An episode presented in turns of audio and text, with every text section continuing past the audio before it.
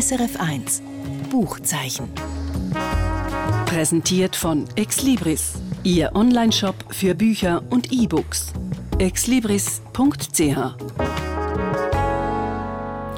Herzlich willkommen zu der heutigen Literaturstammtischrunde. Euch, wo unserem Radio zulassen, meiner Kollegin Katja Schönherr und meinem Kollegen Michael Lusier.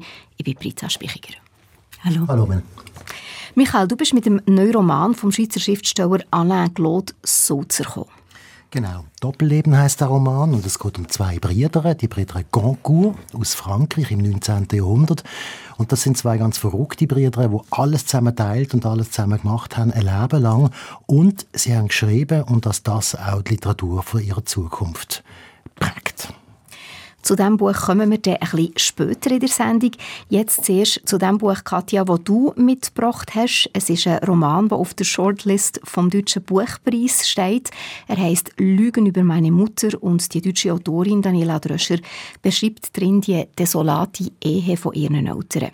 Bevor wir zum Inhalt kommen, sag es doch kurz, wer das die Autorin Daniela Dröscher ist. Sie hat ja schon für ihre ersten Veröffentlichungen vor dem Roman sehr gute Kritiken bekommen. Genau, also eine ganz Unbekannte ist sie nicht. Ähm, sie ist Jahrgang 1977, stammt aus Rheinland-Pfalz, in Westdeutschland und hat eben auch schon mehrere Romane und Erzählbände veröffentlicht und zuletzt, also vor Lügen über meine Mutter, ähm, ein Buch, wo sie ihren Bildungsaufstieg beschreibt. Also sie war die erste Akademikerin in ihrer Familie, die erste mit Hochschulabschluss. Da hat sie also schon mal tief in ihrer Familiengeschichte gewühlt und das macht sie im neuen Buch jetzt wieder. Und das neue Buch heißt eben Lügen über meine Mutter und es geht darin um eine desolate Ehe in den 1980er Jahren in der damaligen BRD. Mhm. Was für eine Geschichte erzählt sie?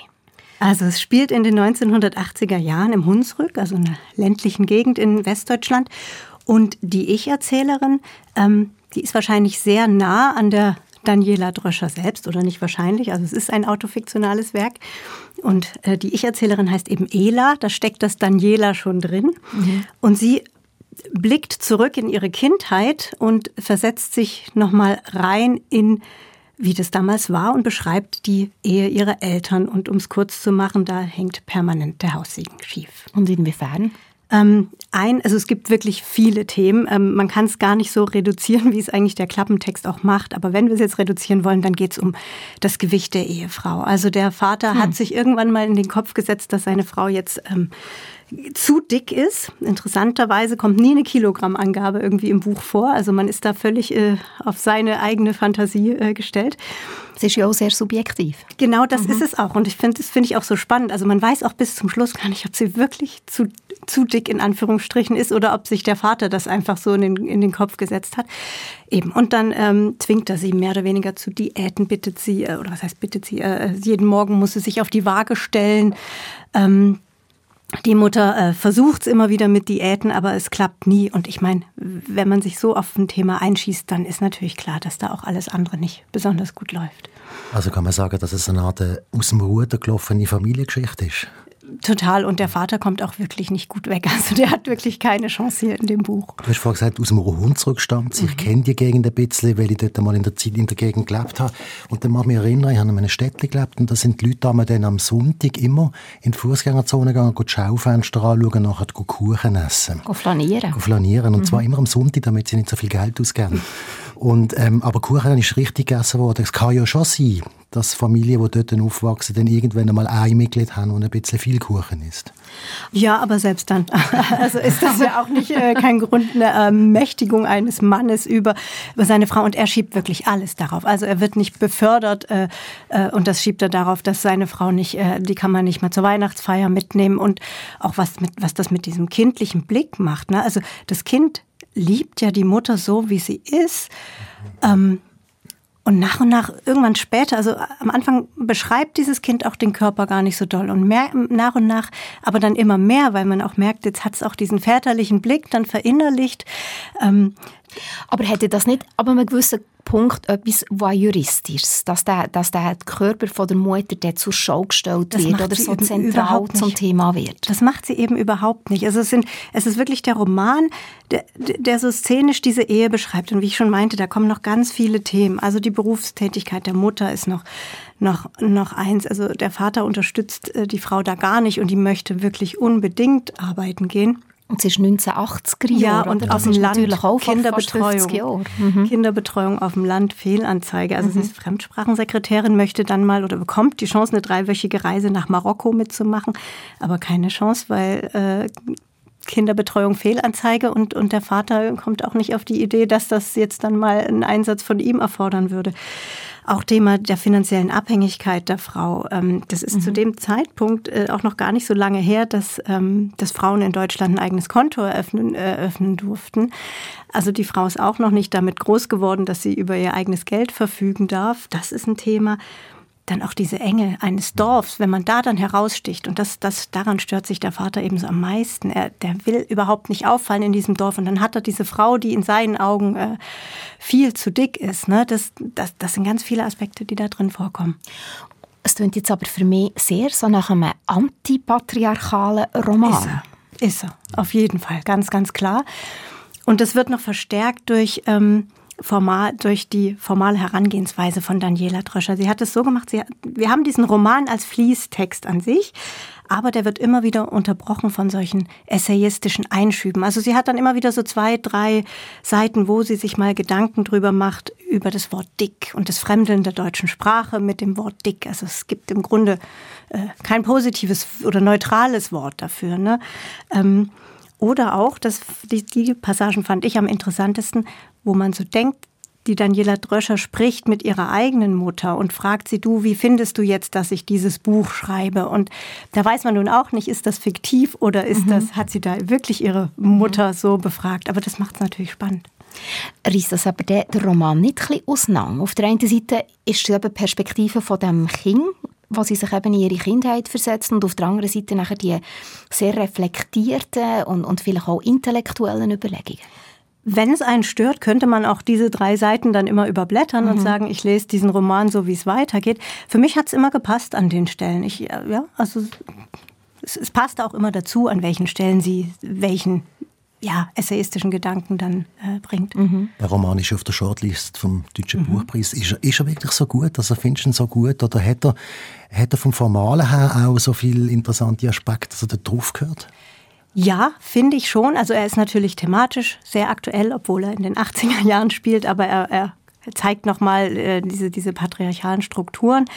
Ähm, aber das Formale ist eben, ich, es, sie hat dieses, dieses Autofiktionale, ne, was ja wirklich gerade ein Trendthema ist, dass äh, eine Autorin, ein Autor ganz, ganz viele Elemente aus dem eigenen Leben mit Ausgedachten vermischt. Ne? oder sogar mit dem Leben der Eltern, oder? Das auch sehr viel genau. sich auch mit dem Leben der Eltern auseinandersetzen. Ja, und da haben wir so viele Beispiele in, in den letzten Jahren. Also Monika Helfer, Monika Helfer. gesprochen, ja. Mhm. Annie Ernaux, genau. Und Monika Helfer ist noch ein schönes Beispiel mit Löwenherz. Die, die macht es eben anders. Die, da ist es eingeflochten, das Reflex, das, das drüber nachdenken über gewisse Sachen. Sie hat es eben formal so getrennt. Und ich fand das eine schöne Herangehensweise, zu sagen, ich habe diesen Fließtext als Roman und unterbreche die mit das heißt, das heißt, meinen Reflexionen.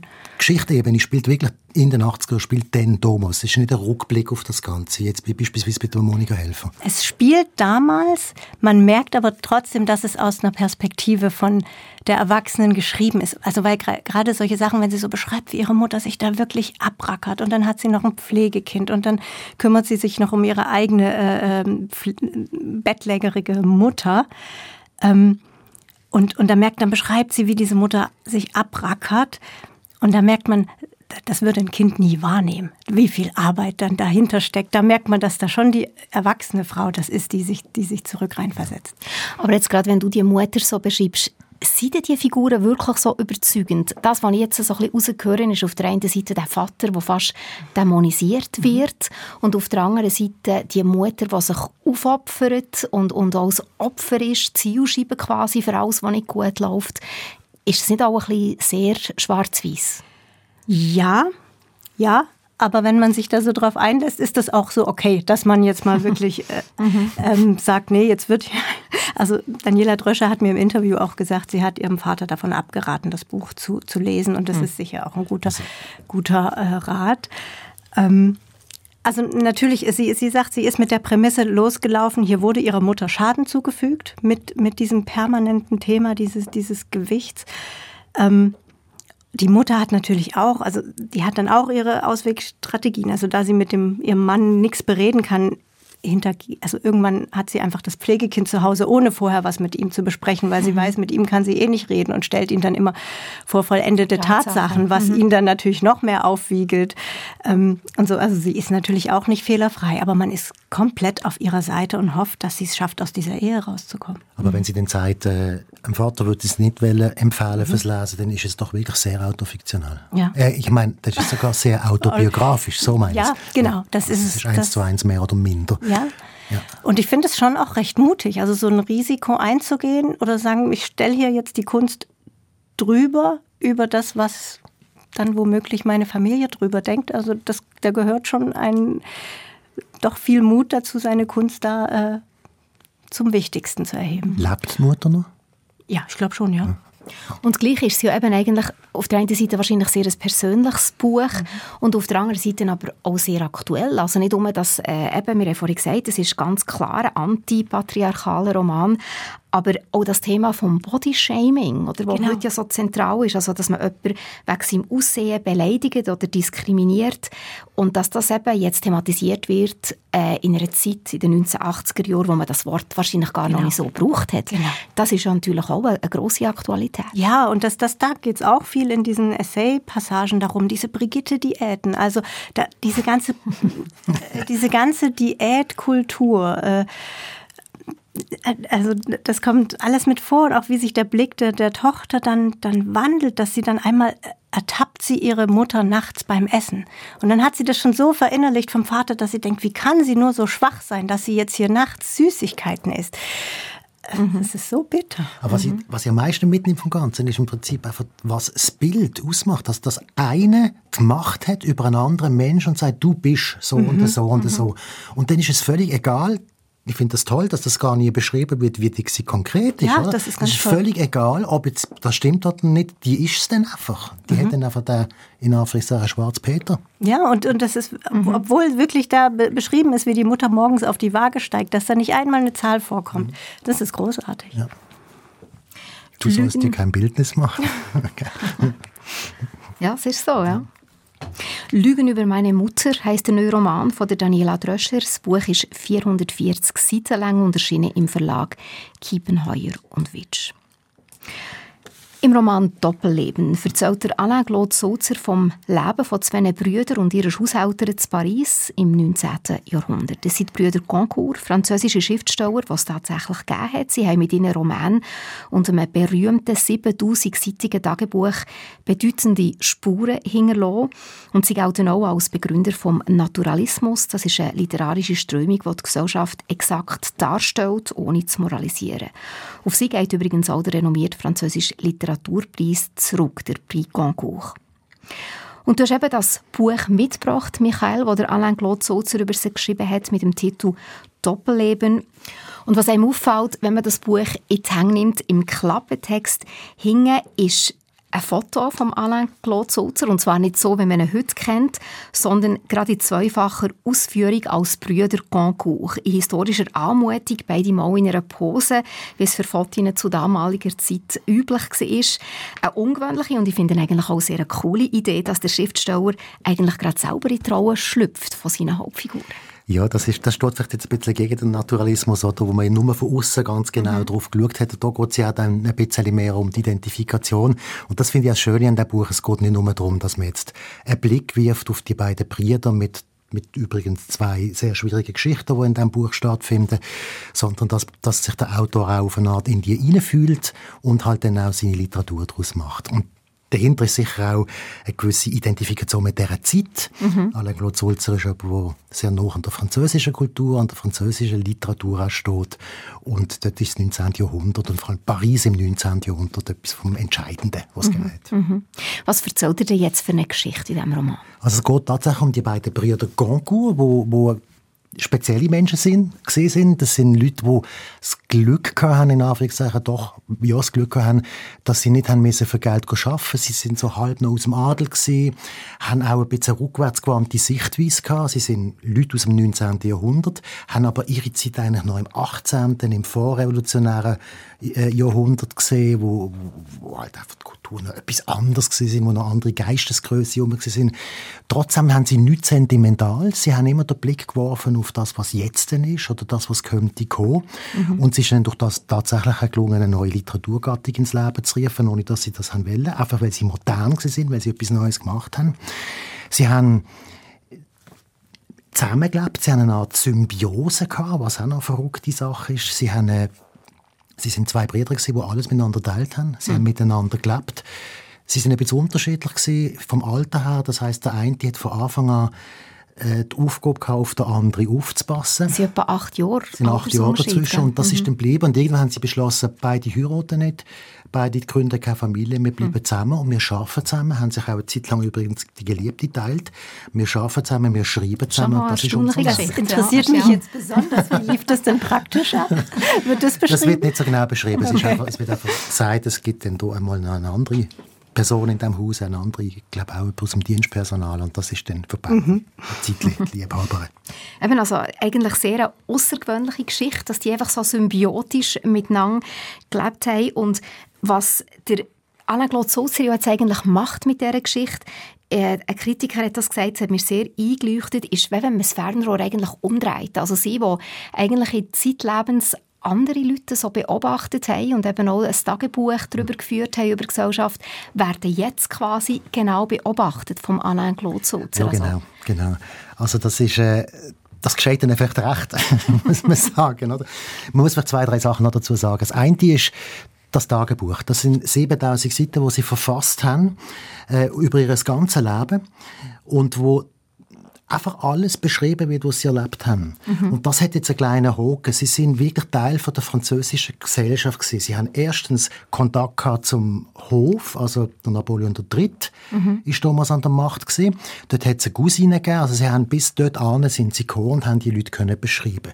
Auf der anderen Seite haben sie Kontakt gehabt mit der, mit der Kulturszene, Flaubert, Maupassant, all die Leute, die damals eine Rolle gespielt haben, die haben sie mitbekommen. Die sind mit denen in noblen Restaurants gesessen und dann haben die beispielsweise von ihrem Sexualleben erzählt. Das ist eine Männerrunde gewesen, muss man sich vorstellen.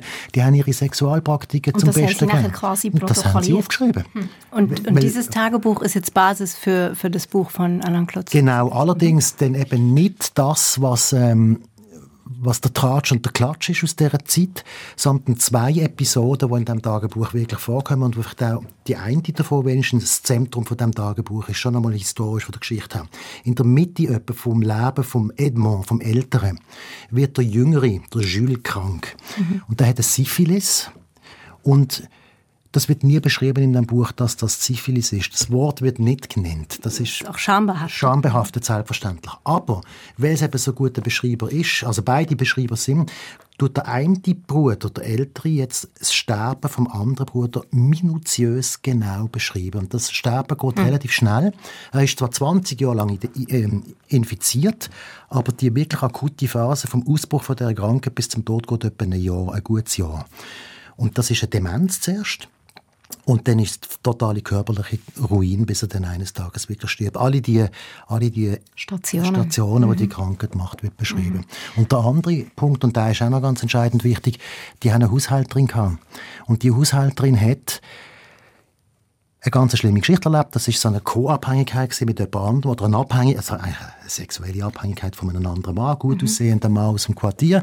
Sie gibt dem Geld, sie verschuldet sich für den, sie, sie ruiniert sich für den, fährt an trinken, hat ein Kind mit dem, wird schwanger, versteckt die Schwangerschaft, bringt das Kind auf die Welt, versteckt das Kind irgendwann auf dem Land, das Kind mhm. stirbt und sie stirbt am Schluss auch an Kummer und an, an, an körperlicher Und das spielt sich im eigenen Haus. Das spielt sich im eigenen ab und sie haben nichts gemerkt. Sie haben Oder? absolut nichts gemerkt. Auch, dass sie sie bestohlen hm. hat, dass sie das Geld genommen hat von diesen Brüdern, das haben sie Wie kann das sein, dass man das alles nicht merkt? Also das Diese zementierte Ständegesellschaft, oder? Man interessiert sich einfach überhaupt gar nicht ja, fürs Personal. Ganz genau. Aber dann passiert eben etwas Interessantes. Dann überlegen sie sich wirklich, wie hätte das können passieren, dass wir das nicht gesehen haben. Und sie, sie, haben, es hat sie nicht interessiert. Dann schreiben sie einen Roman über die Frau. Aha, das okay. ist der mhm. allererste Roman in der, in der Geschichte, in der Literaturgeschichte, wo jemand aus dem niedrigen Stand in sonnigen Verhältnis das Thema von einem Roman ist. Das hat es bis dahin noch nie gegeben. Und das wiederum, also es ist ein bisschen ein Skandal, die Leute wollen das eigentlich nicht lesen, aber mhm. ein junger Journalist damals, Emile Solan aus Lyon, entdeckt mhm. das Buch und schreibt einen langen, langen Aufsatz über das Buch, wo in einer Zeitung erscheint. Und er wird nachher auch so schreiben. Er wird mhm. den Stil übernehmen. Und darum sagt man, die beiden Brüder sind Wegbereiter vom Naturalismus. Germinal, das berühmte Buch von mhm. Emil Sola, geht eigentlich zurück auf so eine Frauenfigur. Mhm.